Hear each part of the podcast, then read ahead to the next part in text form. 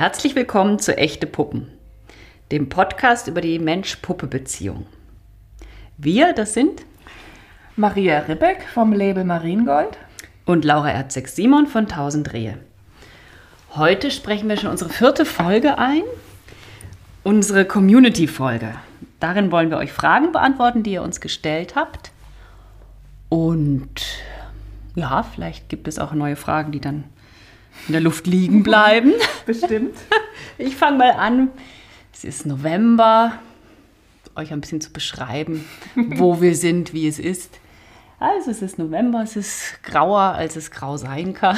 Ja. Wir warten alle sehnsüchtigst auf die Sonne. Ein paar Ahornblätter haben noch, also ein paar Ahornbäume haben noch ihre Blätter schön, wunderschön gelb. Ja, und ähm, am besten fangen wir gleich an. Maria, du hast schon was ja, vorbereitet? Ich habe schon was vorbereitet. Ähm, ja, wir sind ja ein sehr junger Podcast, kann man sagen. Also ich habe tatsächlich zweimal in, von meinen Freunden die Frage bekommen, warum wir eigentlich so früh schon eine Community-Folge machen. Und ich hatte geahnt auch irgendwie, dass äh, das vielleicht zu ja, dass man sich das fragen könnte. Und ähm, ich dachte, das wäre auch vielleicht so die erste Frage, die man hier beantworten könnte. Ähm, ist es vielleicht, also warum machen wir schon so früh jetzt so eine Folge und ist es nicht auch ein bisschen gewagt? Denn ähm, wie viele, wir wissen ja eigentlich gar nicht, wie viele Leute uns wirklich zuhören und was wir mittlerweile für eine Reichweite haben und auch wie, ja, wie stark ist jetzt auch die Resonanz auf so einen Frageaufruf. Also das war schon alles auch mit Fragezeichen versehen und es gab auch von meiner Seite, weiß nicht, wie es dir ging, Laura, so eine gewisse Unsicherheit, wie die Leute jetzt reagieren, wenn wir ähm, ja, sie so früh schon mit, mit einbeziehen. Und wir haben ja schon, ich glaube, im Oktober angefangen, diese Folge anzukündigen und es tröpfelten dann mal ein, zwei Fragen rein und ich ahnte dann schon, oh Gott, wir müssen uns vielleicht doch ein paar Fragen ausdenken am Ende. Und dann haben wir ja nochmal ähm, noch auf, auf verschiedenen Wegen äh, nachgefragt, nachgefragt nach den Fragen. Und äh, es ist jetzt ordentlich Material zusammengekommen und ich hoffe auch, dass wir es schaffen, alles zu beantworten. Wir Aber mussten uns nicht selber Fragen ausdenken. Ja, wir haben uns keine Fragen ausgedacht, sondern das sind jetzt tatsächlich alles eure Fragen.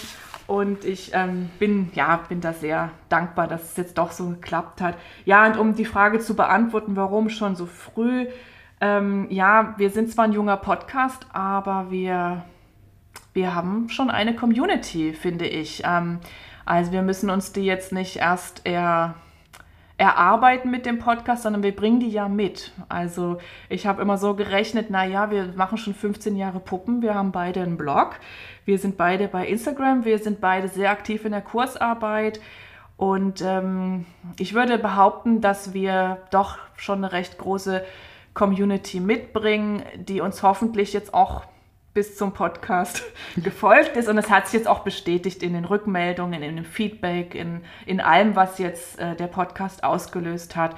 Und deshalb dachte ich, ja doch, wir machen die Community-Folge. Ja. Auch, wenn auch, auch wenn wir noch kein Jahr alt sind. Ah, mir fällt gerade noch ein, Maria. Verlosung. Ach so, ja. Es genau. gibt eine Verlosung. Am Ende dieses Podcastes gibt es eine Verlosung. Dranbleiben lohnt sich also. Ja, ich würde gern, ähm, bevor wir auf eure Fragen eingehen, würde ich die Gelegenheit gern nutzen, ähm, ja, ein großes Dankeschön auszusprechen. Ähm, ich habe mir gestern nochmal die Zahlen angeschaut. Ich war neugierig, wie, ja, wie sich die Downloads von unserem Podcast jetzt entwickelt haben in den letzten drei Monaten. Und ähm, die, ja, wir haben jetzt, wir hatten eigentlich kein, wirklich, äh, kein wirkliches Zahlenziel, weil uns da auch die Parameter so ein bisschen gefehlt haben und wir dachten auch von ein bis tausend Hörer sind, ist uns alles recht. Ähm, aber ich weiß nicht, ich habe irgendwann zu Laura auch gesagt. Auch darüber hinaus. Auch darüber hinaus gern, genau. Aber ich kann mich erinnern, dass ich irgendwann zu Laura gesagt habe, ähm, dass ich in einem Jahr gern bei 500 Downloads pro Episode sein würde. Und dieses Ziel haben wir jetzt für die Episode 1 und für die Episode 2 schon fast erreicht. Und die Folge von Vasalisa, also die wir vor, ja, vor gut sechs Wochen veröffentlicht haben, die ist jetzt bei 150 Downloads. Also die Zahlen sind Ähm, ja, ich Schön. Weiß, die sind schön. Wunderschön, genau. finde ich. Ähm, wie gesagt, wir haben keine Vergleichsmöglichkeit, also wir kennen jetzt auch keine anderen Podcasts und können es da jetzt nirgendwo einordnen. Aber so dieses Bauchziel, was ich mal formuliert habe, das haben wir jetzt erreicht und ich freue mich da riesig drüber. Und ähm, dann war auch ganz irgendwie lustig, dass äh, ich in der Woche unseres Launches am 23. September von Apple Podcasts ein E-Mail bekommen habe, in dem stand, dass wir mit unserer ersten Folge Platz 1 des Rankings in der Kategorie Crafts in Deutschland und in der Schweiz erreicht haben. Ich habe dann auch nie wieder was von Apple Podcasts gehört. Äh, vielleicht war das auch nur so ein kleiner Appetizer, dass wir weitermachen sollen. Aber zumindest, ähm, ach, da habe ich mich schon gefreut. Das ist doch schön. Selbst wenn es nur drei Crafts-Podcasts geben genau. sollte. Genau, das war so ein, irgendwie eine ganz, ganz schöne Meldung so in dieser ohnehin schon aufregenden Woche.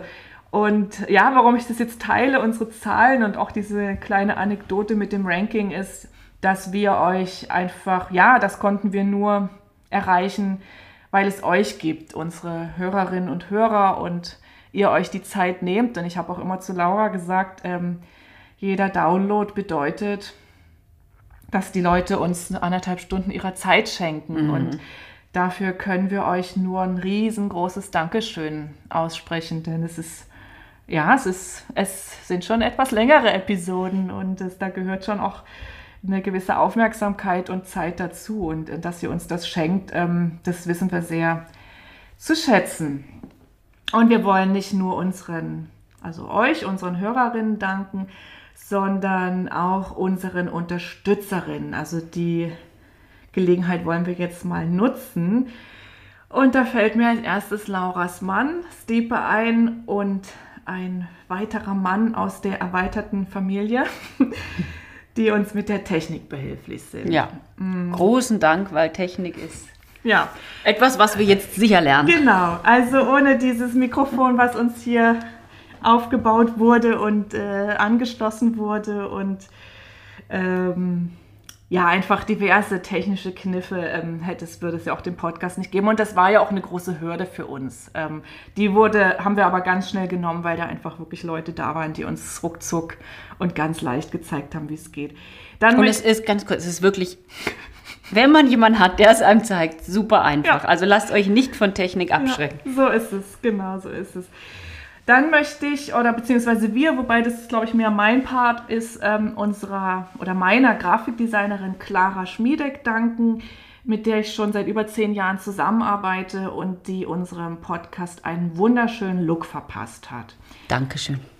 Genau. ähm, und nochmal ganz persönlich würde, möchte ich gern meiner Coaching-Frau Edda Wilde danken, die äh, ja in unserer ganzen Coaching-Zeit nicht locker gelassen hat und mich immer wieder daran erinnert hat, dass da noch dieses Herzensprojekt Podcast in meiner Schublade wartet.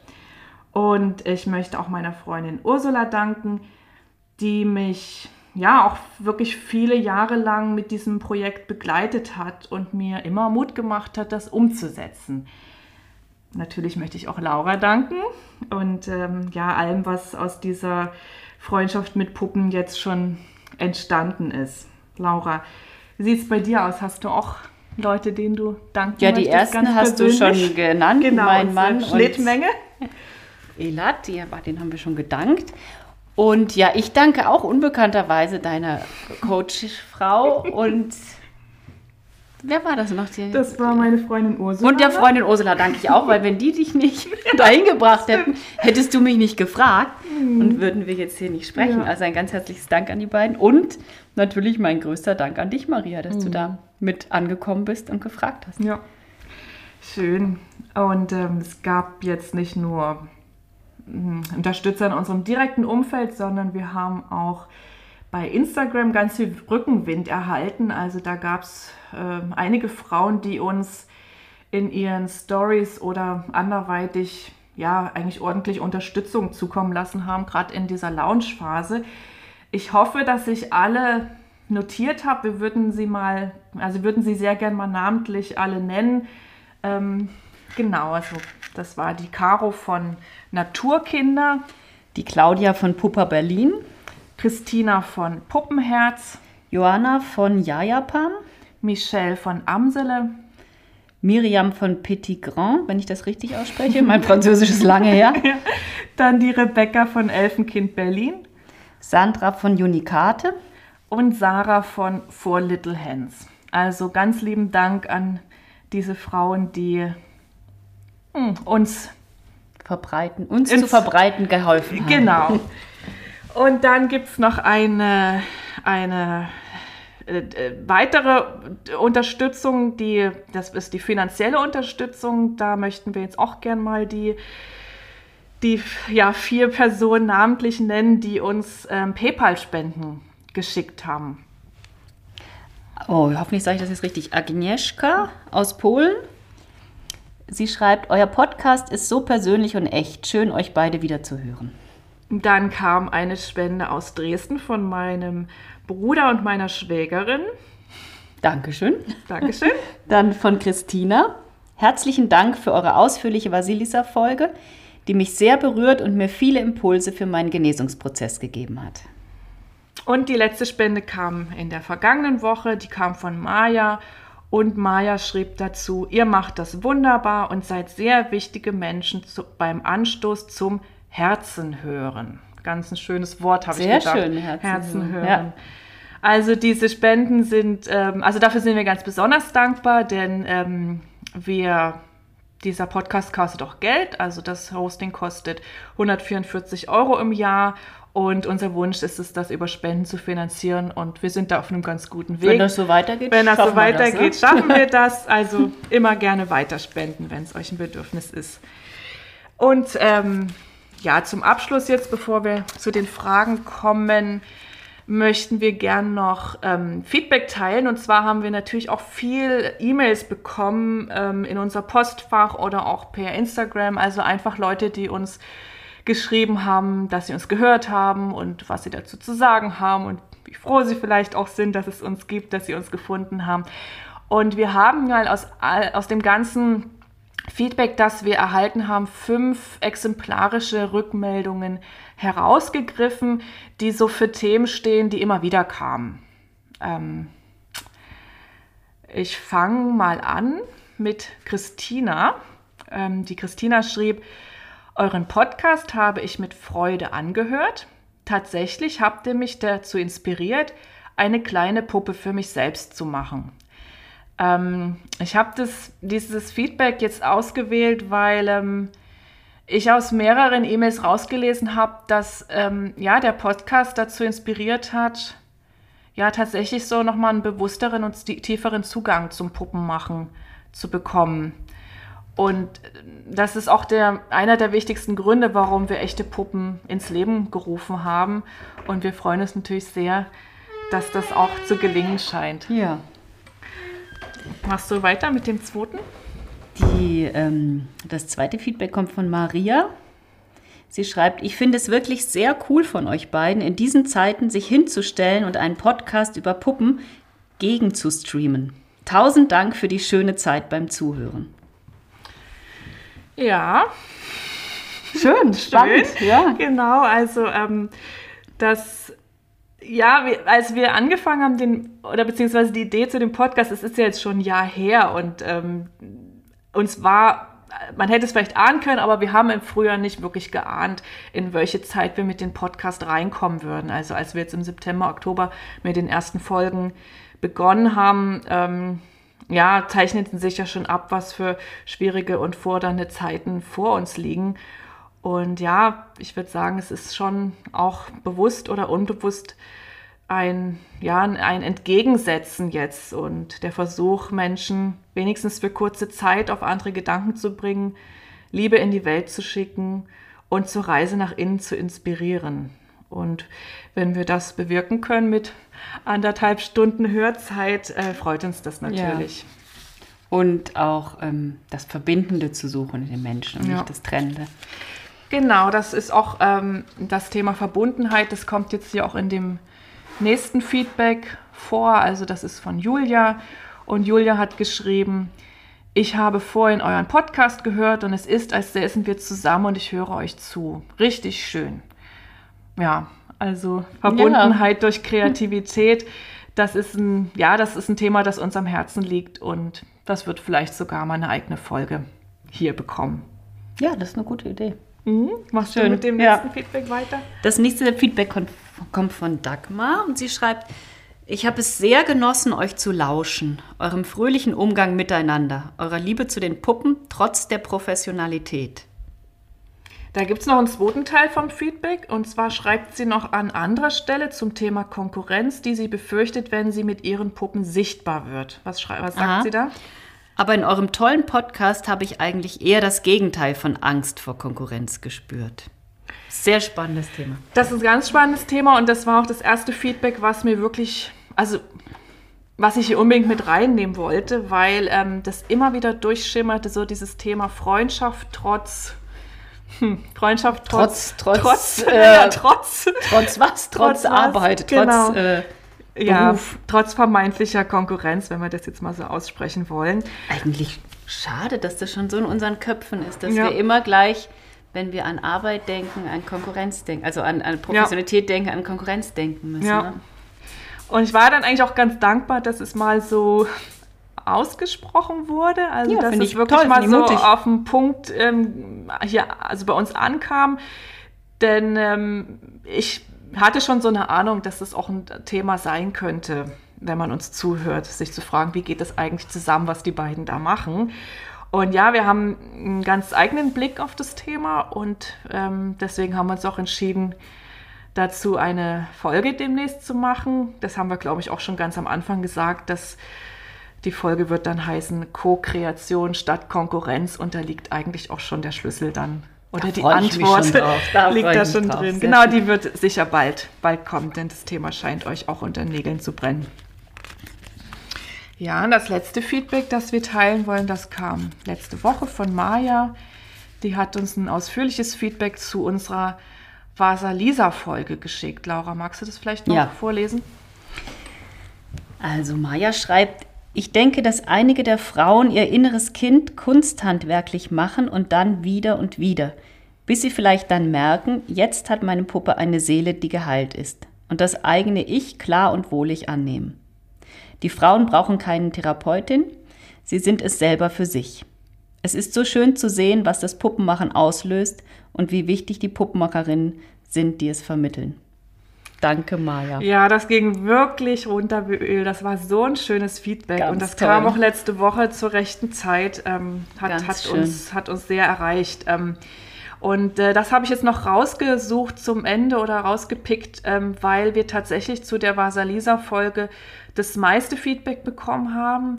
Und ähm, deshalb werden wir das Thema Heilungspuppen auch immer wieder aufgreifen und vertiefen. Und eben auch da in Bezug dessen, dass.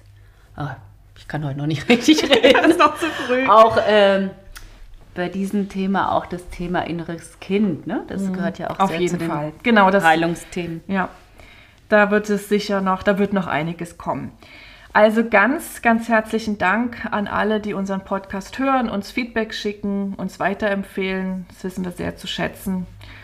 Und falls sich jetzt jemand hier nicht wiedergefunden hat, trotz vielleicht Spende oder auch ausführlichen E-Mail oder Werbung bei Instagram entschuldigt, wenn wir jetzt vielleicht jemanden vergessen haben. Dann holen wir das nach. Dann ne? holen wir das nach, genau. So, und dann kommen wir aber jetzt zum eigentlichen Thema. Ähm, Den Fragen. Den Fragen, Jetzt genau. bin ich gespannt. ich habe hier, oder wir haben jetzt hier drei Seiten mit Fragen vor uns liegen, wobei die Seiten sind groß bedruckt. Also mal, mal schauen, was wir, was wir schaffen und was jetzt machbar ist. Ähm, wir haben die Fragen jetzt so geordnet, wie sie reingekommen sind. Also tatsächlich chronologisch. Wir fangen mit der ersten Frage an, die mich uns oder uns, äh, obwohl nee, ich glaube, sie kam tatsächlich bei mir an, äh, glaube ich, schon im Oktober erreicht hat. Und die letzte Frage, die kam, glaube ich, letzte Woche, nachdem wir nochmal bei Instagram Ja. nachgehakt haben. genau, also wir werden jetzt, äh, wir steigen jetzt ein und ähm, arbeiten uns dann mal so langsam durch. Ich habe tatsächlich gar nicht gezählt, wie viele Fragen es sind, aber ich schätze mal, so 15 werden es schon sein. Oh ja, das ist eine ganze Menge. Ja, dann müssen wir es mal Also ranhalten. fangen wir mal an. genau. Ähm, mh, Laura, Soll ich mal anfangen? Genau. Also Stefanie fragt, wie lange habt ihr und wie lange haben eure Kinder mit Puppen gespielt? Und habt ihr bewusst erlebt, dass es weniger wird bzw. aufhört?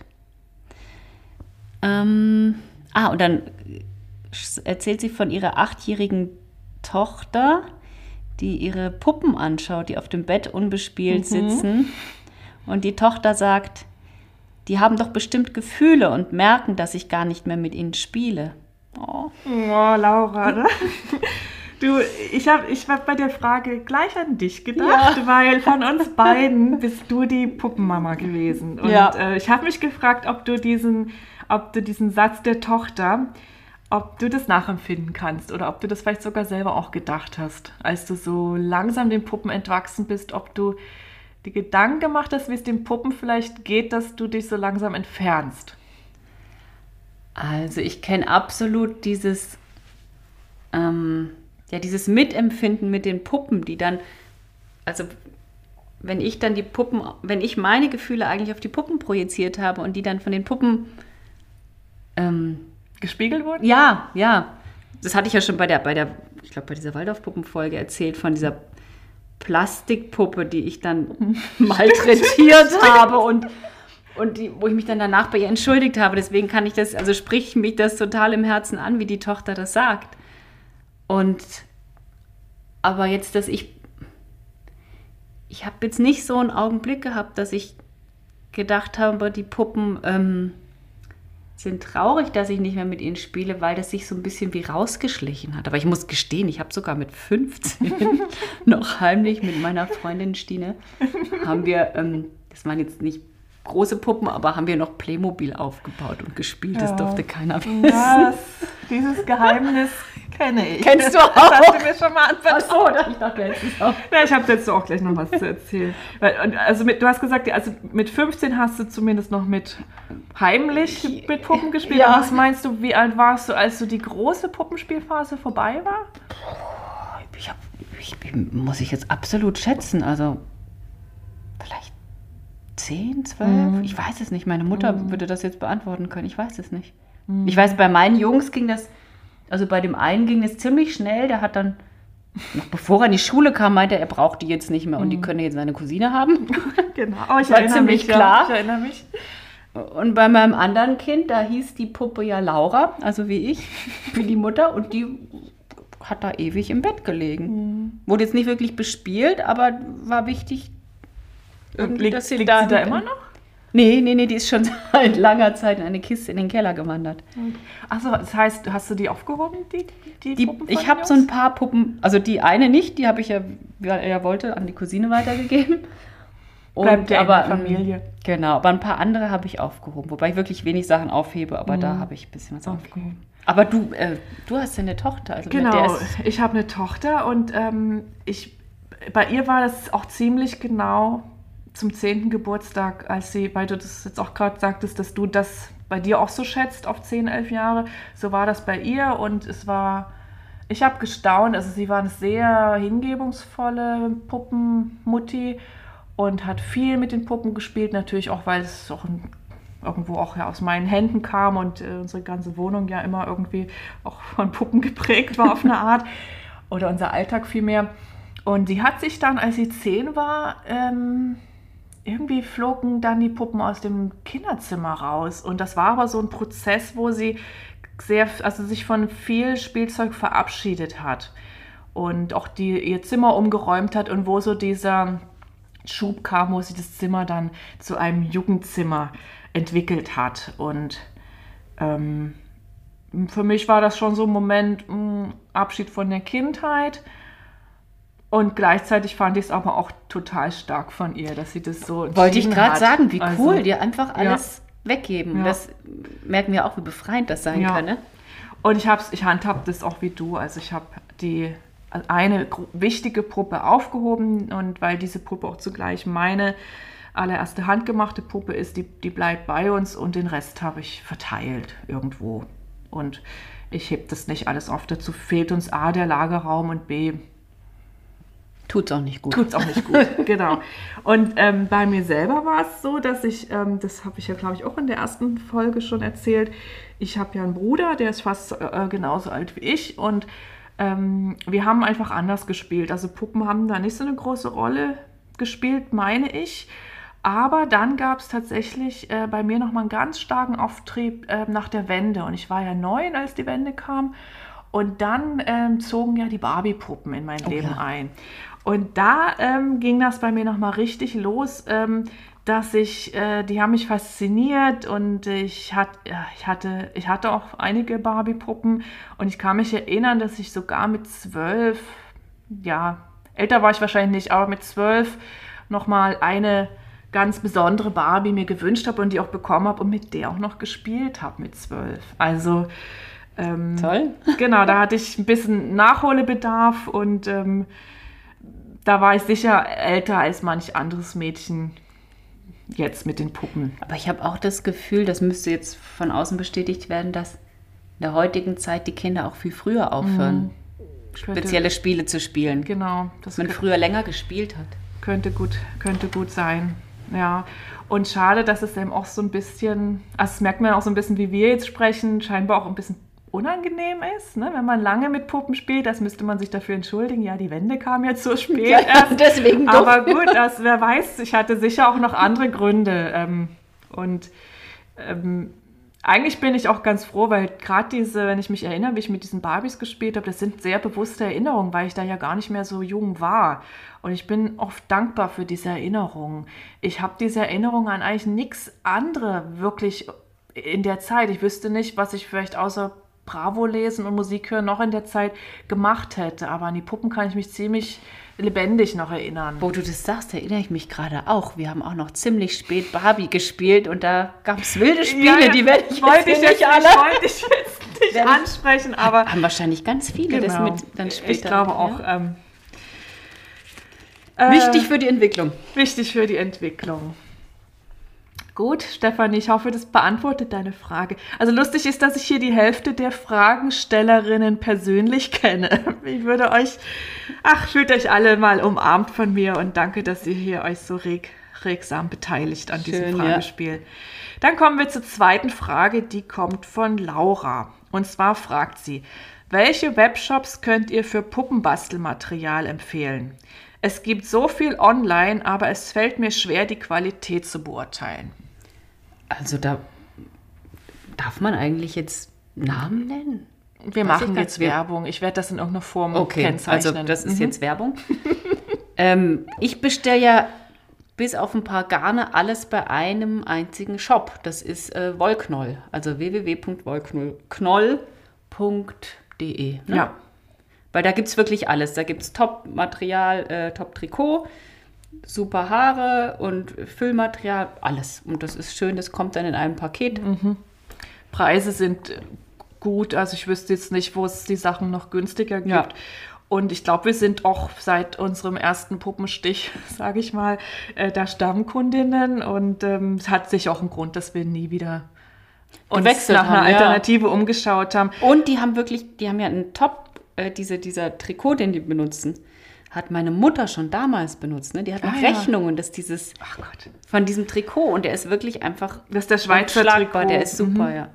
Genau, also das äh, kann ich auch empfehlen. Ich, ehrlich gesagt, mir wird jetzt auch gar nichts einfallen. Es gibt natürlich für so Spezialanliegen, also für dieses tolle ähm, Puppenhagern von, von Dollymo, das kennen sicher auch einige. Da gibt es natürlich nochmal so eine Spezialanlaufstelle, aber selbst das wird mittlerweile auch bei Wollknoll verkauft. Also wenn ihr in Deutschland seid, Österreich und der Schweiz, ähm, verschicken auch ins Ausland, kann man das vorbehaltlos empfehlen. Ja. Laura hat noch eine zweite Frage. Ja, sie fragt noch, habt ihr einen Pflegetipp für Puppen mit Haaren aus Mohair, um Dreadlocks zu vermeiden? Ja, Kämmen.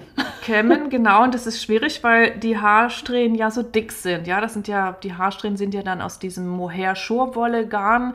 Also da kommt man mit einem normalen Kamm nicht durch. Ich nenne es dann immer den Fingerkamm. Also wenn ihr mich jetzt sehen könntet, ich mache hier mit meinen Fingern so zwei Krallen und mit denen kann man natürlich die, die Puppenhaare durchkämmen. Also diese Dreadlocks sind was ganz Natürliches. Dieses Verfilzen der Haare entsteht durch das Zusammenspiel von Wärme und Bewegung. Also es lässt sich nicht verhindern, gerade wenn die Puppen sehr stark bespielt werden. Was man dagegen machen kann, ihr könnt die wieder voneinander trennen, trennen, trennen wenn der Filzvorgang noch nicht allzu weit vorangeschritten ist. Also nehmt dann einfach die Haarsträhnen regelmäßig und teilt sie wieder. Also ne, könnt sie sozusagen entfilzen. Das habe ich früher dann mal auf einer längeren Autofahrt gemacht. Und danach sehen die Haare erstmal wieder locker, flockig aus. Nicht mehr ganz, also so ganz so schön wie, wie zu Beginn wären sie nicht mehr, aber, aber zumindest sind sie da nicht mehr so verfilzt ineinander. Es geht aber, also ich hatte neulich eine Puppe zur Reparatur, die braucht eine neue Nase. Äh, ganz kurz, ich mache eigentlich keine Reparaturen. Also bitte schickt mir jetzt keine Reparaturen.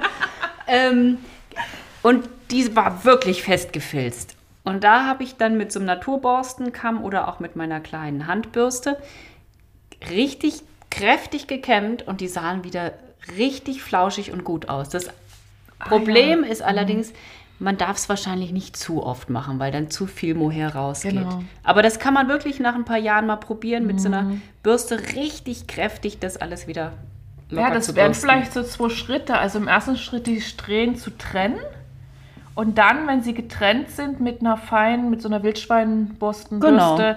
einfach dann drüber gehen. Ja, das wahrscheinlich durch dieses Bürsten mit diesem mit dieser feinen Bürste wird, wird wahrscheinlich die Oberfläche wieder so ein bisschen aufgeflauscht. Ja, ja das also das geht Idee. wirklich gut. Okay, dann kam noch eine dritte Frage von Laura. Eine schöne Frage. Welcher Teil des Puppenmachens macht euch am meisten Freude? Maria, was hast du da Präferenzen? Ja, also ja.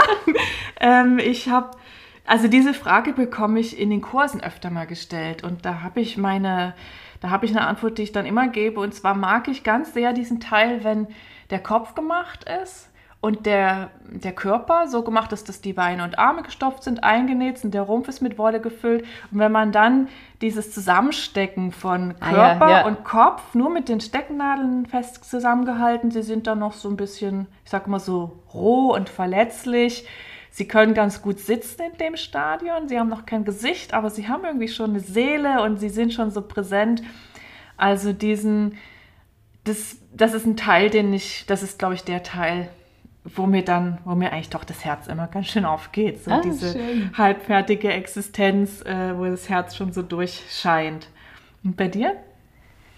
Äh, ist nicht so leicht zu beantworten, weil es hängt eigentlich von meinem jeweiligen Zustand ab. Also wenn ich in so einen Flow gerate und das alles so mm, irgendwie geht und ich gar nicht genau merke, was ich eigentlich mache und es mit mir macht sozusagen, mhm. das liebe ich am meisten. Das kann in jeder, jeder Form kommen. Aber was eigentlich, was ich immer wunderbar finde, ist der Moment, wo die Puppe eigentlich schon komplett fertig ist und ich nur so ein bisschen Rouge mm. auf die Wangen gebe und das ist wie so ein mm. Lebenshauch mm, einatmen, so weil dann plötzlich ist nur so ein Tüpfelchen Farbe und plötzlich mm. ist, ist sie lebendig. Das stimmt, das wäre vielleicht mein, mein Zweitlieblingsmoment. Das merke ich auch immer in den, in den Kursen, das mm. ist für fast alles ja. so. Ach. Ja, das ist immer ein ganz schöner Abschluss. Ja, dann kommt Julia jetzt, kommt die nächste Frage. Ne? Genau. Die kannst du vorlesen. Ja. Warum wollen viele Eltern eine Puppe, die aussieht wie ihr Kind? Vielleicht habt ihr mit diesem Phänomen mehr Erfahrung. Mir ist es wirklich ein Rätsel. Genau, das, diese Frage kam auch noch mal von einer anderen Hörerin, äh, bisschen anders formuliert. Wie wichtig ist es, dass die Puppe dem Kind ähnelt und es sich in seiner Puppe spiegeln kann?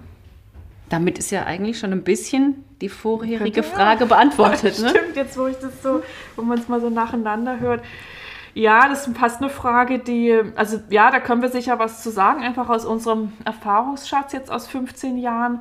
Aber es ist fast eine Frage, die man auch einer, einer Pädagogin oder einer Waldorfpädagogin stellen könnte. Ähm, wir machen die Beobachtung auch, also ja, sowohl in unseren Fall. Kursen als auch bei den Wunschpuppenbestellungen, dass wirklich ein, ich sag mal, der grö größte Teil der Eltern tatsächlich entweder bewusst oder unbewusst, ja, eigentlich so eine Art, sagt man, ja, kann man schon Spiegelbild sagen. Spiegelbild ne? des eigenen Kindes ähm, kreieren oder kreieren lassen. Und ähm, ich erkläre mir das dadurch, dass, oder ich erkläre es mir damit, dass die Puppen im ersten Lebensjahr siebt, in dem es viel um Nachahmung geht. Also, dass die Puppen zu, für die Kinder eine Art alter Ego sind. Und die Puppen den Kindern helfen, ihren Alltag zu reflektieren und zu verarbeiten und im Puppenspiel einfach nochmal so nachzuerleben. Und das habe ich auch bei meiner Tochter beobachtet, das erzählen mir auch äh, Menschen im Kurs. Und dass die Eltern, speziell die Mütter, die diese Puppen dann anfertigen oder eben von uns anfertigen lassen, irgendwie spüren, dass es, dass es darum geht. Also dass das Kind sich mit der Puppe besser oder sehr einfach gut verbinden kann, wenn es sich selber darin spiegeln kann, selber ja. darin erkennen kann. Würde, würde ich auch so beantworten. Und ich hatte neulich habe ich zum ersten Mal kam die Anfrage von einer ähm, Kundin, die sagte, ihre Mädchen sind beide blond und sie hätte gerne Puppen für sie, die anders aussehen. Das fand ich total mhm. spannend und fand ich auch einen ganz schönen genau. Gedanken. Also ich finde, es geht beides. Geht also beides. ich glaube, darauf zielt auch die Frage ab. Ähm, die Frage ging nämlich von Julia, also sie hatte noch ein bisschen mehr dazu ja. geschrieben. Ich habe es natürlich ein bisschen eingekürzt. Ähm, ich, ich, ich, ne, ich nehme auch beides wahr. Und vielleicht hat es was mit dem Alter der Kinder zu tun. Also ich nehme auch wahr, dass mal, wie du sagst, eine Puppe unbedingt jetzt rotes Haar haben muss oder unbedingt dunkle Haut haben muss. Ja. Und das sind aber in der Regel keine Kinder unter drei. Also es sind schon ältere Kinder, ja. wo es dann vielleicht auch mehr schon ums Rollenspiel geht, also dass man wirklich mal eine Pippi Langstrumpf braucht, um so eine freche Seite ja. im Kinderzimmer ja, zu haben oder eine dunkelhäutige Puppe, um mehr Vielfalt im Kinderzimmer abzubilden. Also ja, beides, beides wird gewünscht und beides funktioniert auch. Ähm, nichts ist falsch. Und nichts ist falsch. Und ich sage auch immer, wenn die Eltern so unentschieden sind im Kurs oder auch in der Kursvorbereitung, ich sage immer, hört auf euer Herz, ihr könnt hier nichts falsch machen. Ja, und ob es jetzt dieser Wichtigste. Blondton ist oder dieser, ja. ob die Augen blau sind oder grün. Ähm, was mit dem Herzen entschieden ist, ist richtig. So. Auf jeden Fall. Aber ich, äh, mich treibt die Frage auch ein bisschen um und ähm, ich könnte mir auch vorstellen, dass wir uns da nochmal so einen professionellen Input vielleicht mhm. sogar nochmal holen, was so äh, Puppenspiel im ersten Lebensjahr siebt angeht. Vielleicht äh, ist das ist wahrscheinlich sogar Stoff für eine ja, eigene doch, ja. Folge. Oh, das, warte, ich notiere das mal hier gerade. Ja. Erstes Jahr siebt Puppenspiel. Genau, das greifen wir dann nochmal auf, nächstes Jahr oder übernächstes Jahr. Oh, jetzt kommt eine etwas längere Frage. Äh, dein etwas längerer Text. Äh, Laura, du ja. bist wieder dran. Marlena aus Dänemark. So, was schreibt sie denn? Sie schreibt, wer sind die Frauen, die Puppen nähen? Ich habe das Gefühl, dass wir uns irgendwo sehr ähneln, gleiche Werte und Vorlieben haben. Wie bei dir und Laura kann ich da Gemeinsamkeiten finden. Natur und Literatur stehen auch bei mir ganz oben auf der Rangliste. Ohne meine Strand- und Waldspaziergänge wäre ich nur ein halber Mensch. Ich liebe es, mich zu vertiefen und Zeit mit mir selbst zu verbringen. Ist das Zufall oder ist es vielleicht eine Typfrage, wer zu den Schöpfern dieser wunderbaren Wesen aus Stoff und Wolle gehört? Was bringt uns dazu, der Puppennäherei treu zu bleiben? Spannend. Das sind auch noch von mal, aber die, die, die machen wir danach, genau. ne? Ja. Finde ich sehr spannend. Und oder willst, willst du erst was sagen? Du kannst gerne anfangen. Also ich habe in meinen Puppenkursen gemerkt, dass von, vom Äußerlichen und auch von den Berufsgruppen, sage ich mal, die Frauen von überall herkommen. Also ich hatte Chemikerin, ich hatte Pädagogin, ich hatte, ich glaube, sogar Polizistin oder, oder was das war. Also alles. Ich habe wirklich Ärztinnen, äh, Künstlerinnen, Mütter, alles. Also da kann man es nicht dran festmachen, aber ich glaube, dass dieses, ähm, wie soll ich das sagen? Also, dass wir mit den Puppen zu etwas ganz ursprünglichem, archaischem in uns kommen. Und das, denke ich, liegt letztendlich in jeder Frau oder in jedem Menschen drin. Und das ist, glaube ich, das, an was wir da rangehen, wenn wir Puppen mhm. machen. Und was sie da noch alle verbindet in ihrer Verschiedenheit. Ja. Ja, das ist auch meine Erfahrung. Ich musste auch bei der Frage daran denken, wie wir das Konzept für unseren Podcast geschrieben haben und ja auch eine Zielgruppe definiert haben. Und ich dann irgendwann dachte, als ich das so las, äh, wir haben uns hier eigentlich selber beschrieben. also ja, es gibt sicher Werte, die Menschen teilen, die die sich vom Puppenmachen angesprochen fühlen. Ähm, diese Werte sind, wie du schon gesagt hast, unabhängig vom Beruf, von sozialer Klasse, von sexueller Orientierung, von allem Möglichen, was, was sich so nach außen richtet. Aber tief innen gibt es wahrscheinlich einen Kern, in dem wir uns sehr, sehr ähnlich sind und ähm, den ich auch immer wieder spüre, wenn ich in meinen Kursen bin und so verschieden die Frauen sind, auch vom Alter ja teilweise auch sehr unterschiedlich. Ne? Da sitzt dann die junge Mutti mit der älteren Dame, die schon Enkelkinder hat zusammen und sie können zwei Tage lang, haben sie sich was zu erzählen und haben was zu teilen. Also ähm, da gibt es Gemeinsamkeiten, über die jetzt gar nicht so gesprochen werden muss, aber die eine Verbindung herstellen. Ja. Und trotzdem muss man ja sagen, dass Puppenmachen eine Nische ist. Ja, also absolut. Es ist, es ist kommt nur uns immer so vor, als wäre das die Welt, weil wir in dieser Nische leben. Also es ist ja doch eine kleine Nische. Ähm, anders als das Thema Stricken, anders als das Thema, was ist jetzt auch gerade so in Mode, so Handlettering, solche Kalligrafie-Geschichten. Also es ist innerhalb dieser, ich sag mal, Kreativsparte eine kleine Nische. Zahlen weiß ich nicht, kann, habe ich keine Vorstellung von, aber es ist eher ein kleiner Bereich. Und vielleicht ist es ja auch so, dass je nischiger etwas ist, dass es dann doch, dass der harte Kern sich eben doch ähnelt. Ja. So. Ja. Hier steht noch, was bringt uns dazu, der Puppennäherei treu zu bleiben? Das ist natürlich dann auch nochmal spannend. Und das ist wahrscheinlich bei, bei, ja, bei jeder Person wird es was anderes sein. Ja, und das ist, ich glaube, das ist das Mysterium Puppe. Und als wir uns ähm, darüber unterhalten haben, was wir hier für einen Podcast machen wollen und was, was unsere Themen sind oder unser Anliegen, da haben wir auch dieses Stichwort gehabt. Und ähm, ein Mysterium zeichnet sich ja dadurch aus, dass es ein Rätsel ist. Und ähm, wir versuchen ja diesem Rätsel schon seit Jahren auf die Spur zu kommen. Ja, was ist, was ist es, was uns beim Puppenmachen hält? Was ist es, was andere daran jahrelang hält? Und vielleicht spüren wir irgendwo die Antwort oder wir nähern uns ihr puppenmachend. Aber noch haben wir das Rätsel nicht gelöst. Nee, die Frage bleibt offen. Die Frage, Marlena, die sie Frage bleibt offen. Aber ich glaube auch, das, was du sagst, dieser schöpf schöpferische Aspekt des Puppenmachens, den man eben nicht, also ja, auch Stricken ist Schöpfung und auch Malen ist Schöpfung und Kochen, also vieles ist Schöpfung. Das Puppenmachen ist aber so besonders dadurch, dass es kleine Wesen sind, also menschliche Abbildung des menschlichen Wesens, ähm, was nochmal sehr, sehr, sehr speziell ist und einen ganz eigenen Zauber hat. Und ich glaube, wenn man davon eine Weile nicht genug bekommen kann, ja, dann hat das äh, auch was mit dem Schöpfungsmythos zu tun. Ja, mit der Schöpf, mit unserer, ja, mit der Schöpferkraft, mit unserer Urquelle, mit der wir uns da verbinden und ja, weites Thema. Ja, Sehr weites Thema.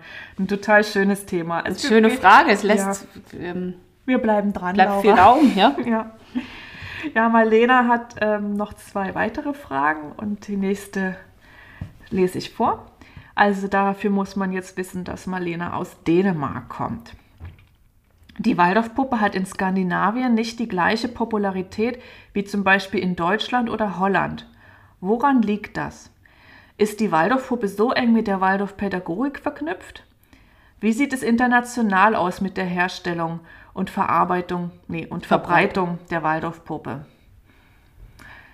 Ja, da können wir nur mutmaßen, würde Ja. ich sagen. Also auch sehr interessante Frage, also spannend, äh, mal so einen Einblick in ein anderes Land zu bekommen. Wir Ja. kennen ja auch nur unsere deutsche Perspektive, sage ich mal. Ne? Und wir müssen sagen, wir sitzen ja auch in der Szene drin. Deswegen ist sie für uns so groß. Ne? Das Ja. ist, finde ich jetzt auch schwierig zu beantworten. Weil wenn man von außen schaut, ist Ja. das vielleicht nochmal ganz anders. Genau. Also mir fällt dazu ein, ähm, also an der Stelle, dass, also man darf, glaube ich, nicht, also was, glaube ich, wirklich eine wichtige Rolle spielt, ist, dass die, die Wege der Waldorfpädagogik in Deutschland liegt. Also das ist eine Reformbewegung, die hier in Deutschland oder auch in der Schweiz mit Dornach, aber hier in diesen Breitengraden begonnen hat. Also von hier aus ist sie in die Welt gegangen und sie wurzelt hier sehr tief und sehr stark. Und ich denke, das ist ein Grund dafür, dass die Waldorfpuppe hier so eine hohe Beliebtheit hat, dass sie hier so fest, ja, ja irgendwie auch fest verankert ist, zumindest in bestimmten Teilen, sage ich jetzt mal, der Gesellschaft. Und natürlich hat das was mit der Waldorfpädagogik zu tun. Also die Puppe ist hier ganz stark damit verknüpft. Und ähm, als ich, oder auch du, Laura, das war ja parallel, also wir haben ja Anfang der, oder wann war das, so 2011 bis 2014 gab es ja diesen Boom, äh, wo wir sehr viele Puppen ins Ausland verkauft haben. Ja. Vor allen Dingen nach Nordamerika, Kanada, Australien. Ich glaube, Hongkong habe ich sogar mal. Genau, du hast sogar nach Asien verkauft. Also, und da ist mir klar geworden, dass die Waldorfpuppe dort ein ganz anderes Standing hat. Also natürlich gibt es auch da Ausläufer der Waldorfpädagogik, also inklusive Schulen und Kindergärten, aber die Waldorfpuppe an sich ist dort ein, auch ein Konsumgut, also eine, eine Puppenform, die neben anderen Puppenarten steht und die eben ja auch ein bisschen was mit Zeitgeist zu tun. Also ich hatte den Eindruck, dass gerade in der Zeit eben diese deutsche Handarbeit und genau dieser Look und das war dann mal über ein paar Jahre angesagt und die ging ja weg wie warme Semmeln. Ja. Also wir hatten ja keine Probleme, die zu exportieren. Ähm, das ging auch parallel mit diesen, mit den Internet-Handarbeitsmärkten, die sich so auftaten. Ja. Ne? Und das war ja. so eine, also da hatten wir, glaube ich, in einer Folge auch schon drüber gesprochen. Das hat sich parallel entwickelt. Das die Internetmärkte und ja. die Pupp das Puppenhandwerk. Und, und ich habe dann manchmal in der Kommunikation mit den vor allen Dingen US-amerikanischen Kundinnen gemerkt, dass da wenig, also sie haben, sie sind nicht fest verankert in der Waldorfpädagogik. Das merkte ich dann daran, dass die Haare sollten dann Regenbogenfarben sein. Also es wurden so Merkmale angefragt, die eigentlich in krassem Gegensatz zur Waldorfpädagogik standen. Ich habe die Wünsche dann auch immer erfüllt, also warum auch nicht. Aber da habe ich gemerkt, dass es, dass es da nicht so eine Verbindung zwischen dieser Pädagogik und den Puppen gibt, sondern dass die Puppen für sich stehen, ja. als Spielzeuge, ja, manchmal ja. auch für Waldorfeltern, aber auch für Familien, die damit sonst gar keine Berührung haben. Auch, auch ein Stück weit, weil es gerade in war, ne? Ja. Aber ich muss sagen, Zeitgeist. ich finde ja, mhm. ich, es ist jetzt nicht das Schlechteste, dass dann was ja. Gutes sich in der Welt ausbreitet. Nee, und dann wird es auch immer gewisse Wellen natürlich haben. Also ich könnte mir vorstellen, dass äh, es vielleicht wieder mal eine Zeit geben wird, wo die Puppen ja. stark nachgefragt werden. Aber hier in Deutschland empfinde ich die Nachfrage eben ich empfinde die als hier, konstant. Ja.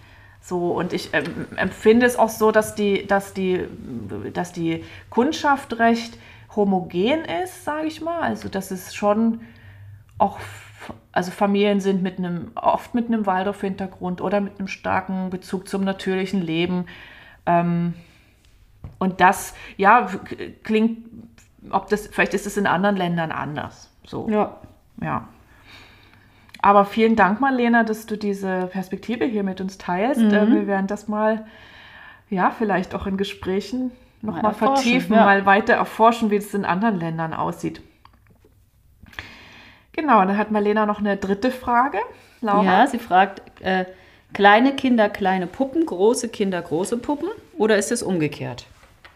Ich erlebe es eher umgekehrt. Nee. Ja, also. Ja. Ach doch, umgekehrt. Ja, ja. Stimmt. Kleine Kinder, große genau. Puppen. Große Kinder, kleine Genau, Puppen. so ist es. Ähm, genau, also da könnte vielleicht jetzt eine Pädagogin auch äh, noch äh, fundierter darauf antworten, aber es, es ist schon so meine Beobachtung, scheinbar auch deine ja. Beobachtung. Je kleiner die Kinder, desto größer die Puppen.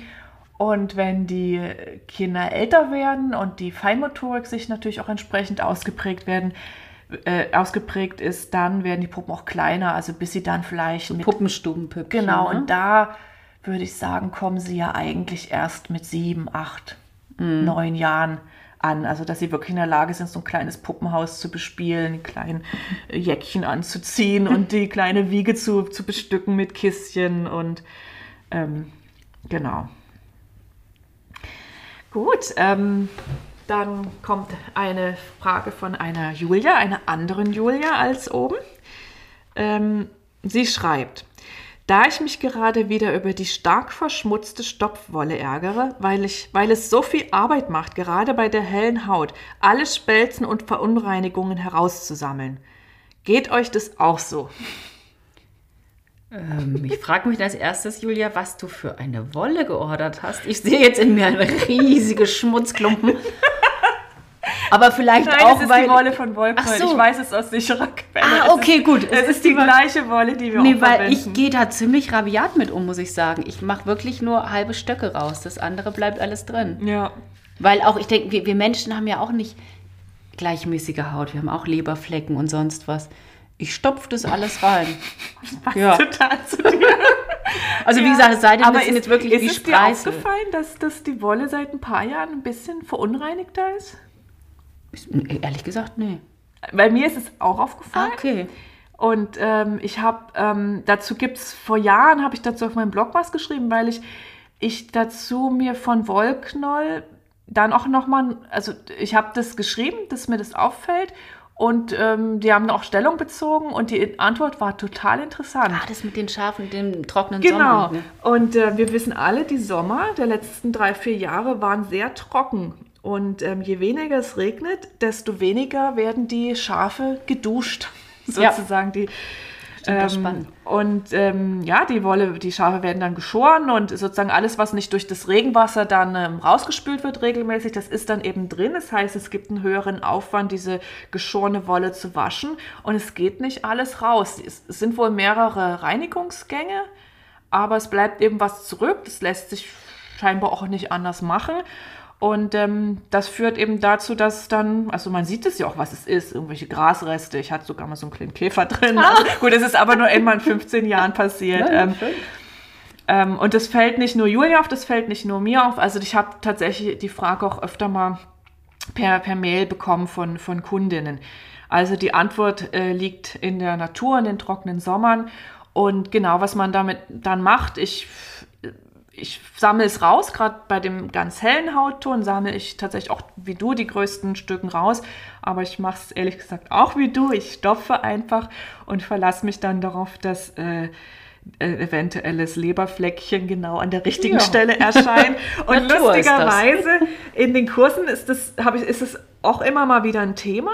Und da, da, da kommt es tatsächlich vor, regelmäßig, dass Frauen dann sich das Beinchen angucken oder das Ärmchen und sagen, genau an der Stelle hat mein Kind auch einen Leberfleck. Irre. Ja, Also toll. ich mir so denke, ja, ist gut. Ja. Und die meisten, ich habe eher den Eindruck, die Leute fangen an, so ein bisschen äh, friemelig und fummelig zu werden mit der Wolle, wenn ich sie darauf hinweise.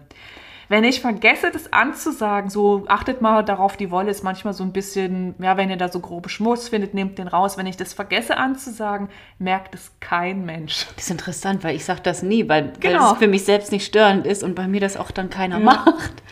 Ja, ja. Also, liebe Julia, ja, wir merken das auch mehr oder weniger, aber wir Stopf es einfach Wir rein. stopfen es einfach rein. Genau. Soweit ich weiß, ähm, es gibt ja bei Wollknoll, mh, ich meine, es gibt noch eine andere Wollart, die reiner ist. Vielleicht auch ähm, müsste man mal unter dem Stichwort Filzwolle und nicht Stopfwolle dann gucken. Also du wirst bestimmt fündig, sicher dann auch zu einem höheren Preis, aber du wirst noch eine reinere Qualität finden. Ja. Wo wir schon gleich bei der nächsten Frage sind, ne? Sind wir bei der nächsten Wie kalkuliert ihr eure Preise? Die kann ich ganz schnell beantworten. Ich richte mich nach Marias Ich Preisen. wusste, dass du das antworten wirst. Oh ja. Oh, das ist eine. Ich habe schon überlegt, ob ich die Frage überhaupt reinnehme, weil die ist natürlich groß. Also da könnte man jetzt viel zu sagen und ähm, ich wollte, ich wäre fast geneigt zu sagen, da machen wir eine eigene Folge drüber, aber ich weiß, das ist wahrscheinlich nicht so unbedingt Lauras größte Lust. Ich höre da gern zu. Hörst du gern zu? Genau. Also Aber ich muss ganz kurz noch sagen, also ich sag mal, Pi mal Daumen braucht eine Puppe bei mir mit allem 10 Stunden. Und wenn die jetzt 200 Euro kostet, kann man sich das ja ausrechnen. Ja, also ich kann für mich sagen, also für meinen Teil, also ich mir, wie gesagt, ich wusste, dass Laura diese Antwort geben wird. Und bei mir ist es eine Mischung aus, natürlich orientiere ich mich am Markt. Das heißt, ich, ich weiß schon ziemlich genau, ähm, ja, was so der marktgängige Preis für so eine Puppe ist, wobei mir auch bewusst ist, dass ich diesen Marktpreis natürlich seit Jahren auch mitbestimme mit meiner Arbeit. Und ich habe auch gewisse Preissprünge in den letzten Jahren gemacht, äh, wo ich gesehen habe, die Leute ziehen nach, also dass der Preis jetzt da ist, wo er ist, ähm, hängt vielleicht auch mit mir zusammen. Ähm, genau, also einerseits ist es eben Marktbeobachtung, dann so eine innere Schwelle, also so eine innere, ja, Schwelle kann man schon sagen. Also so ein bisschen die Frage, wie viel wäre ich denn bereit, mit einem kleinen Kind für eine Puppe auszugeben? Und ja, wir reden ja jetzt über einen Preis von ungefähr 200 Euro pro ja. Puppe. Und das ist für mich ein Preis, der ist seit Jahren vertretbar, aber viel mehr eben nicht. Mhm. Trotz Inflation, trotz dass das Material teurer wird, trotz dass wir natürlich auch immer feiner, besser werden in unserer Arbeit, aber irgendwie habe ich da so ein, eine Schwelle, die mir irgendwie sagt, es ist ein Preis, den kann ich verantworten, da kann die Familie mal zusammenlegen, da kann vielleicht können sich das doch Menschen, viele Menschen leisten und alles, was drüber liegt, wird mir schon zu, geht mir schon zu stark in Richtung Luxusgut. Der Wobei ja da schon viele sagen würden, ne, dass es Luxusgut genau, ist. Aber es absolut. ist, wie gesagt, wenn dann jetzt zum Beispiel zehn Stunden Arbeit da drin sind, mhm ich habe da keine Materialkosten dazu getan. Ja. Ne? Das ist dann auch kein besonders genau. hoher Stundenlohn. Und das ist dann das nächste. Also es ist nicht nur Marktorientierung und so ein bisschen so, ich sag mal so innere Preisorientierung.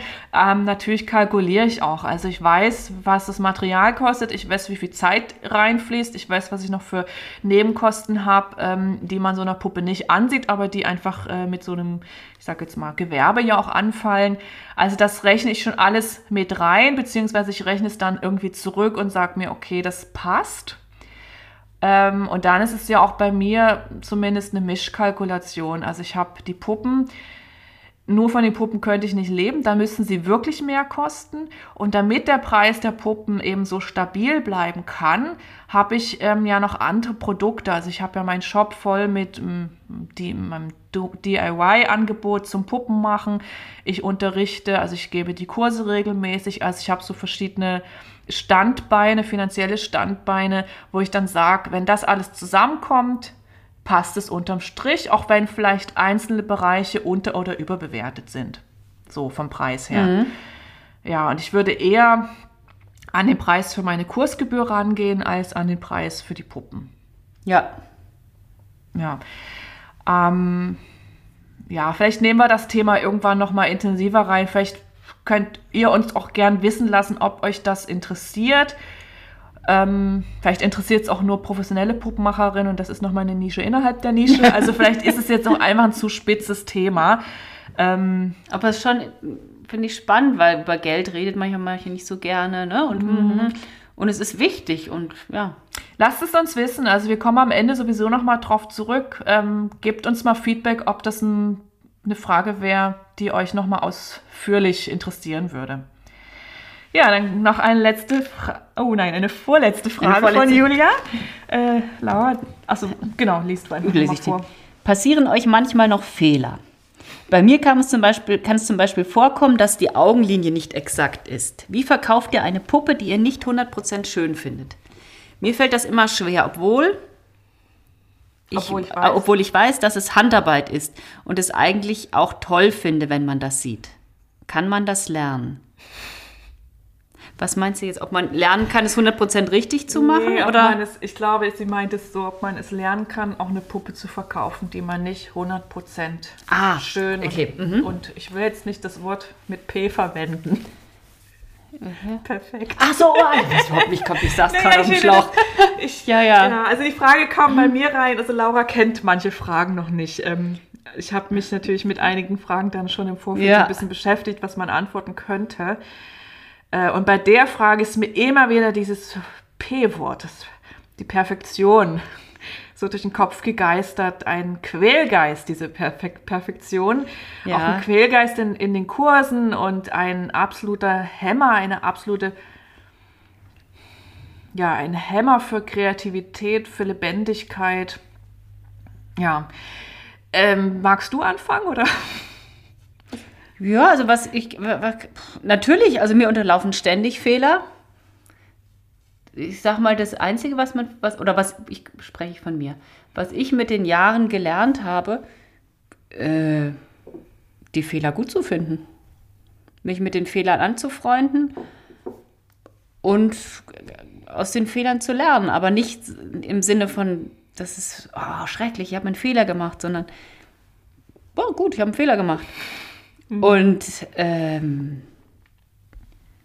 keine meiner Puppen ist 100% mhm. perfekt oder ich bin 100% mit ihr zufrieden, aber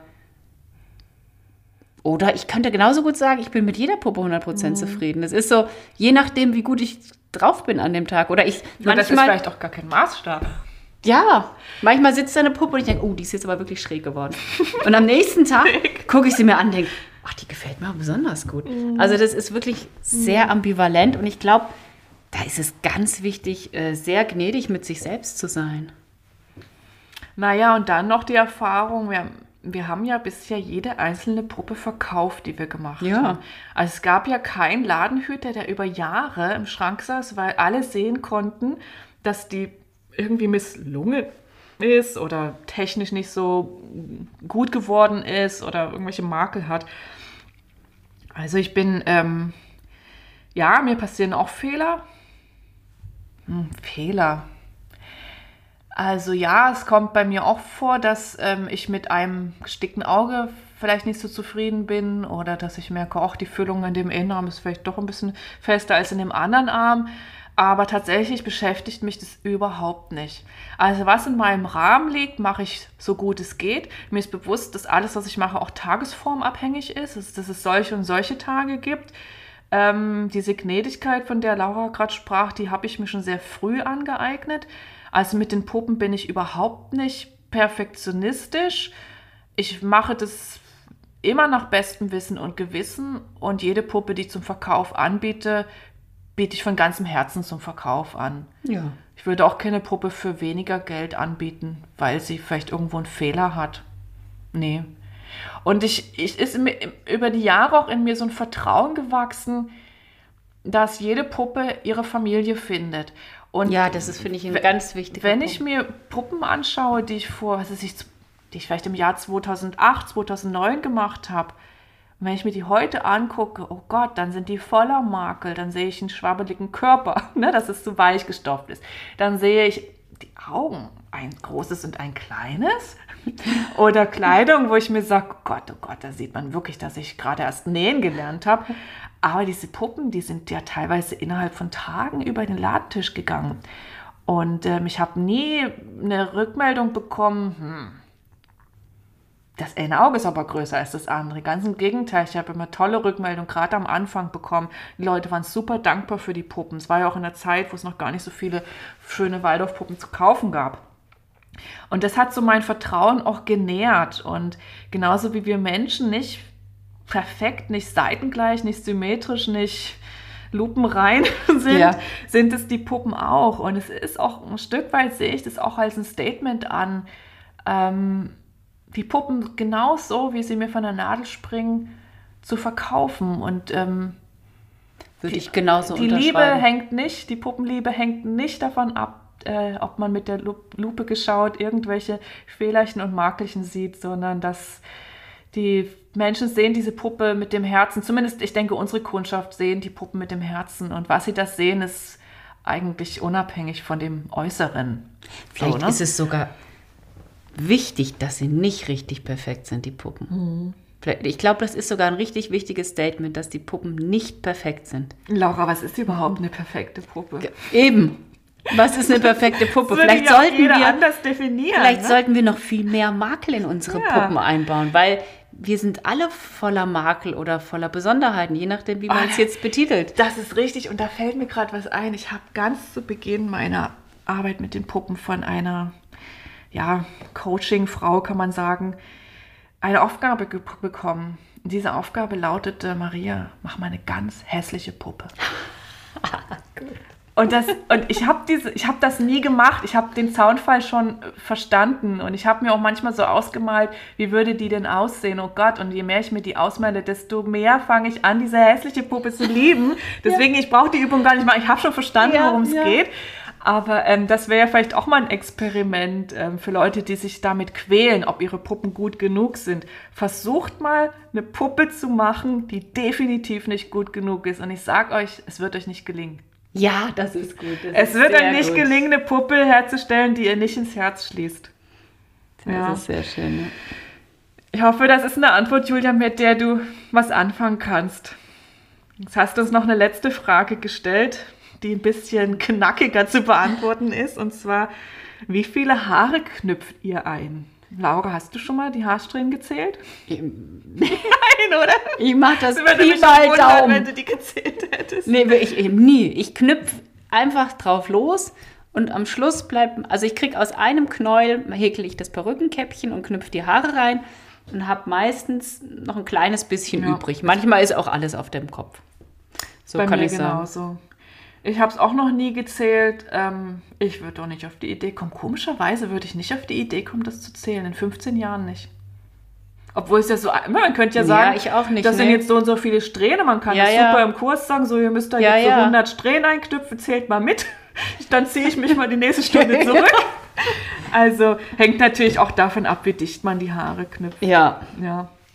Ich schätze, und Julia, vielleicht zählst du mal, ähm, ich gebe mal einen Tipp ab. Ich schätze, es sind 80 bis 100 Strähnen. oh, das finde ich spannend. Ich könnte es über, Ja. überhaupt nicht einschätzen, weiß ich nicht. Also gerne Rückmeldung von allen. Ja, wie viele Haare haben Zählt doch mal die Haarsträhnen und äh, vielleicht können wir in einem Jahr mal Rückmeldung geben, äh, was so der Durchschnittswert äh, der, ha der Anzahl der Haarsträhnen ist. Das wäre spannend. So, die nächste Frage kommt von Ann. Ähm, Laura? Wie bekommt man die Wangen richtig schön dick und rund, ohne dabei filzen zu müssen? Kennst du die Frage aus deinen Kursen? Manchmal habe ich das ja. Ja, ich habe das ganz oft. Ah, Und da geht mir schon die Pumpe, wenn ich das höre. Da werde ich schon immer ganz nervös, weil ich weiß, es ist ja auch so ein bisschen Magie. Und ich kann den Leuten nicht wirklich sagen, wie es funktioniert, auch wenn ich weiß, dass meine Puppen schon ganz schöne Bäckchen haben. Aber wenn ich nur wüsste, wie ich die mache. Hast du einen Tipp? Ähm, ja, vielleicht ein bisschen. Also erstmal müsst ihr den Kopf ziemlich fest rollen. Nicht, nicht zu, ähm, zu locker, die Kopfkugel. Und dann ziehe, ja, das ist jetzt schwer, ich wollte jetzt schon mit meinen Händen loslegen. genau. Und dann ziehe ich, dann binde ich den, den Faden, der vom Scheitel, also, ah, wie, wie, wie, Der Ohrenfaden. der Ohrenfaden. senkrechten genau, Faden? der senkrechte Faden zum Abbinden. Mhm. Den binde ich nicht hinten rum, hinterm Hals, sondern den binde ich vorne rum.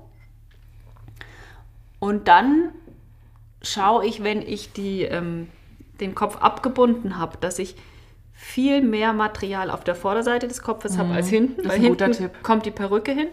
Und ich ziehe dann manchmal noch den, den Ohrenfaden noch mal ein Stück weiter nach hinten Mhm. und hole mit den Fingern ähm, noch ein bisschen mehr Wangenmaterial nach Ja. vorne. Also das, Du verteilst die Wolle sozusagen um, ne? Du vers- Genau. versuchst die Wolle so ein bisschen das in möglichst viel in die Wangen geht. Genau. zu bringen. Ja, interessant, weil ich mache es ganz anders als du. Ah, okay. Und äh, ich meine, dass ich damit auch ganz runde Backen hinbekomme. Also man sieht, Also siehst du, es gibt viele Wege. Es gibt viele Wege. Ich hätte jetzt nämlich zum Beispiel als erstes gesagt, mach den Kopf nicht zu fest. Das ist eine Beobachtung in, von meinen Kursen. Ich leite die Leute wirklich zum festen Arbeiten an. Super feste Kopfkugel, dann schön fest die Wolle nochmal um die Kugel drumherum und dann schön fest abbinden. Ähm, ich glaube, ähm, man muss sich eine gewisse Weichheit im Kopf bewahren, damit man noch modellieren kann, zumindest wenn man Anfängerin ist. Diese wahnsinnig festen Köpfe, ich kenne die von dir und die sind super. Und ich weiß, du kriegst ja auch ein tolle Gesichter hin, sind oft für Anfängerinnen und ich verstehe es jetzt ein bisschen auch so, dass die Frage hier vielleicht von einer Anfängerin kommt.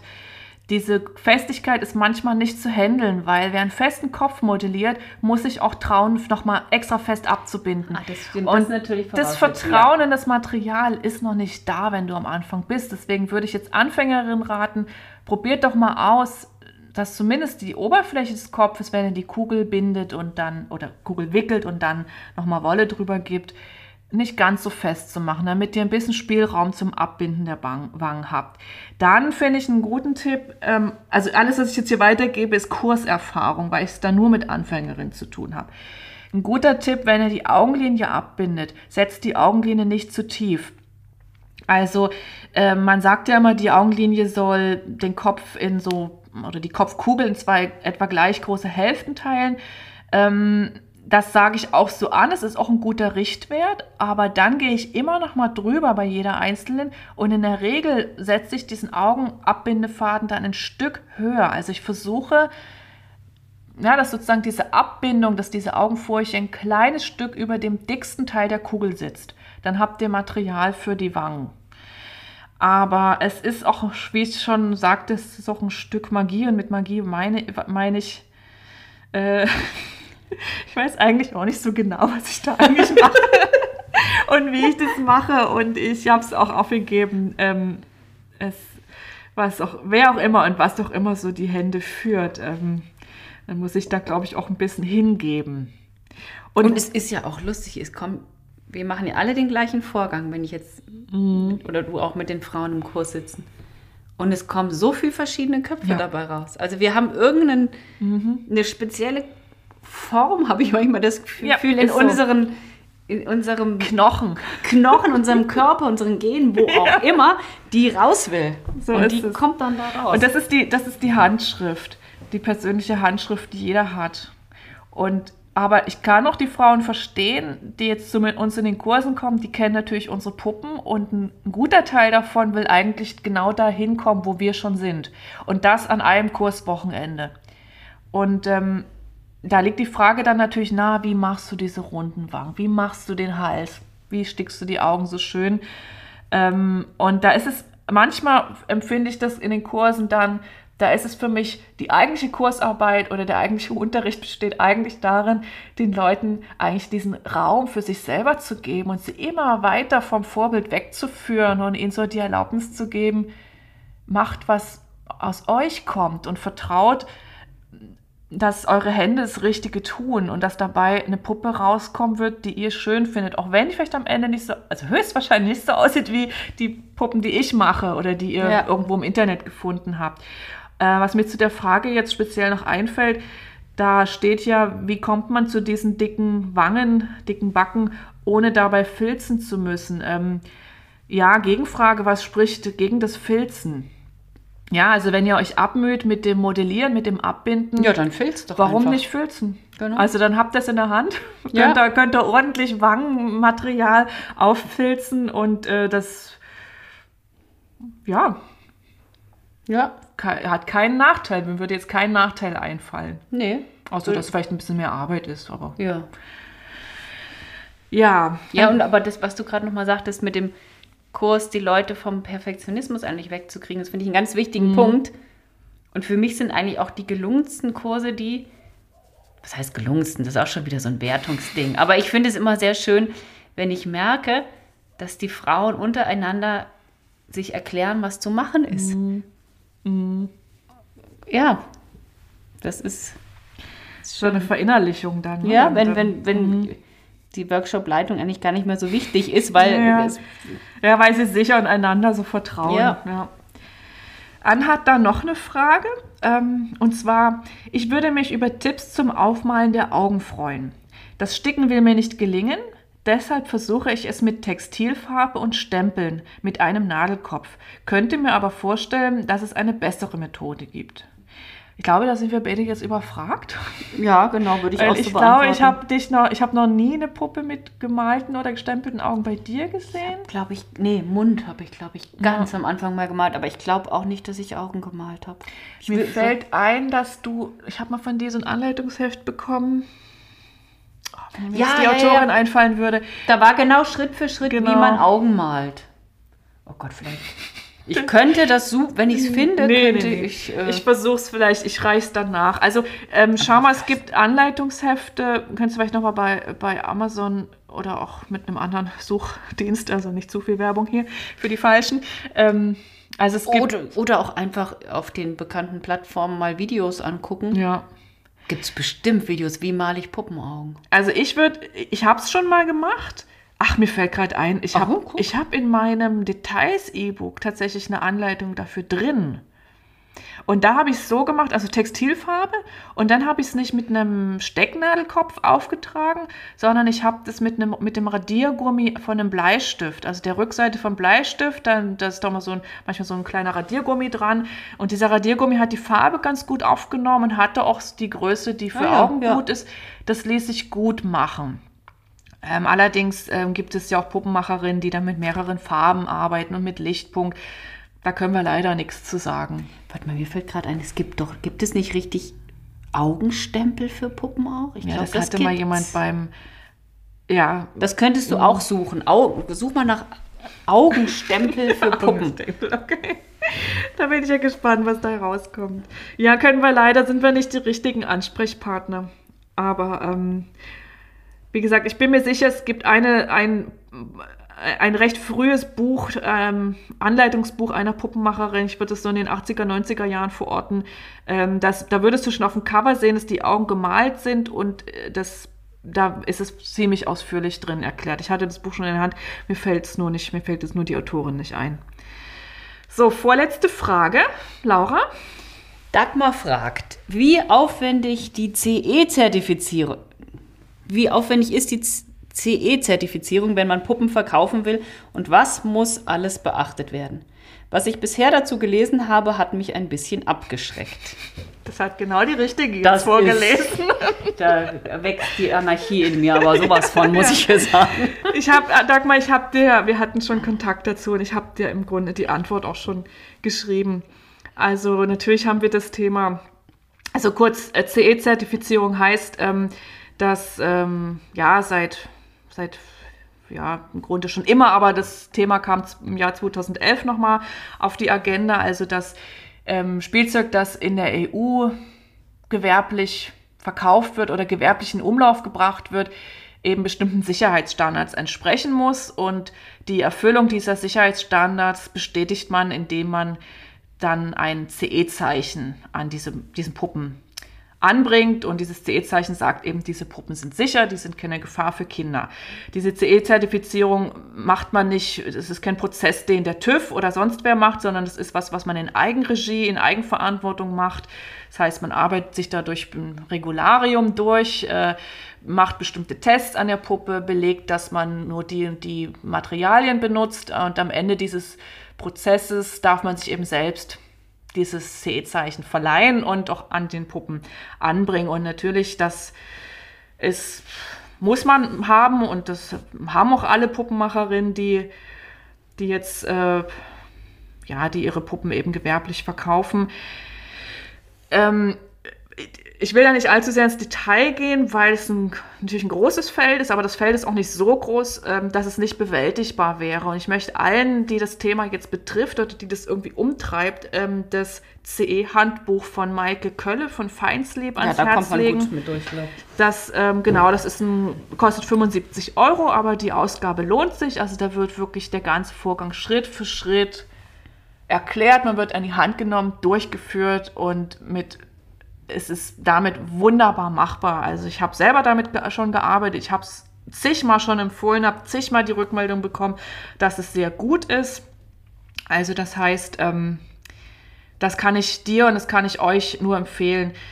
Und was ich aber, was mir echt jetzt noch viel mehr ein Anliegen ist als diese, ich sage jetzt mal technische Antwort, ist äh, ja dieses Wörtchen abgeschreckt, das du verwendet hast. Das hat mir zu denken gegeben. Und es gibt mir immer wieder zu denken, wenn ich mit Frauen über, dieses C über diese CE-Zertifizierung ins Gespräch komme. Ich habe den Eindruck, ähm, das Thema ist auch ein Kreativitätsräuber. Mhm. Ähm, ja, man, hat so den, man hat so die Lust, etwas zu machen, Puppen zu nähen, Stofftiere, was auch immer und ähm, macht sich auf den Weg und hat unheimlich Freude dran und hat auch das Gefühl, ich will mich damit zeigen und ich will das verkaufen und ich will das in die Welt bringen. Und dann kommt dieser Hammer von CE-Zertifizierung. Und dann lassen sich die Frauen den Mut nehmen, weil das Thema so, ich sag mal, als so schwierig oft dargestellt wird, dass sie es gar nicht erst probieren. Und ähm, das finde ich zutiefst falsch. Also lasst euch nicht abhalten von irgendwelchen Regeln. Wir sind hier in Deutschland, es gibt für alles Regeln, aber man kann man kann es bewältigen. Es gibt Leute, die einen unterstützen. Also wie gesagt, dieses Buch von, von Feinslieb. Oder es gibt auch, soweit ich weiß, zwei Vereine, die sich auf das Thema spezialisiert haben. Und wir haben es sogar ganz ohne gemacht. Also wir haben es komplett in Eigenregie gemacht. Und auch das geht. Ähm, also es ist, ist keine Hürde, an der man scheitert. Wenn man das will, kann man das gut machen. Und es ist auch nichts, wovor man Angst haben sollte. Ja. Ich muss ein, einen kleinen Einschub muss ich bringen, weil ja, wie ich gerade schon sagte, da weckt, äh, erwacht die Anarchin in mir, ja. kriege ich kleine Wutanfälle. Ist, da, da, gibt es dieses CE-Zeichen. Da, da meint der Käufer, oh, das ist eine sichere, schöne äh, Geschichte. Über was dieses CE-Zeichen nicht sagt, sind die Arbeitsbedingungen der Menschen, mhm. die die Sachen herstellen. Mhm. Ja. Und das finde ich einen ganz wichtigen Punkt. Darüber sollte man sich auch im Klaren sein. Also wir kriegen Spielzeug weiß ich nicht, von wem das hergestellt wurde, mhm. unter welchen as absolut asozialen Bedingungen. Und dann ist das mit diesem Zeichen versehen und man denkt dann, ach, das ist ja eine schöne, sichere und vielleicht, ja, das muss doch, da muss doch alles richtig mhm. sein. Also lassen wir uns nicht von Etiketten täuschen. Erstens, genau, das und es ist, es, es muss wohl oder übel gemacht werden. So ist es eben, das ist die gesetzliche Bestimmung. Aber geht es an, und wenn ihr, wenn ihr, wenn ihr die Entscheidung getroffen habt, das anzugehen, habt ihr es schon fast geschafft. Sag es mal genau, so. macht erstmal eure Puppen und das. Und lasst euch vor allem nicht vom Puppen machen da, dadurch ja. abhalten. Also lasst eure Kreativität und eure Lebendigkeit nicht durch diese äh, etwas undurchsichtigen Regularien ersticken. So. Ähm, dann die letzte Frage. Ähm, La Lutte Continue. Ja, so würde ich das jetzt auch lesen. Ein etwas französisch anmutender Instagram-Account. Die Frage kam dann aber auf Deutsch. Ähm, Dankeschön dafür. Dankeschön das dafür. Französische wäre jetzt schwierig ähm, Was genau macht eine Puppe zur Waldorfpuppe? Gibt es dazu eine Historie, eine anthroposophische Abhandlung oder ist es schlichtweg Tradition? Ja, da können wir unsere Folge die Waldorfpuppe empfehlen. Da haben wir ganz lang darüber gesprochen. Ja. Nee, nicht, das hieß nicht, wie hieß nochmal genau? Waldorfpuppen heute. Genau, Waldorfpuppen. Unsere zweite ja. Episode. Genau. Also es gibt aber keine anthroposophische Abhandlung über die Waldorfpuppe, das kann man schon mal sagen. Kann man schon mal sagen. Aber die, diese Episode beantwortet. Genau, da, es, da findest du eigentlich das. Also alles, was wir darüber wissen, findest du dort. Gut gesagt, Laura. Ja, das war die letzte Frage. Ganz lieben Dank nochmal an alle, die uns, die ihre Fragen eingereicht haben. Ähm, es hat Spaß gemacht. Ich habe mich auch ja, wirklich, wirklich auf diese Folge gefreut und es äh, bringt nochmal so eine ganz schöne Dynamik und Lebendigkeit rein. Mal so ein Fragespiel.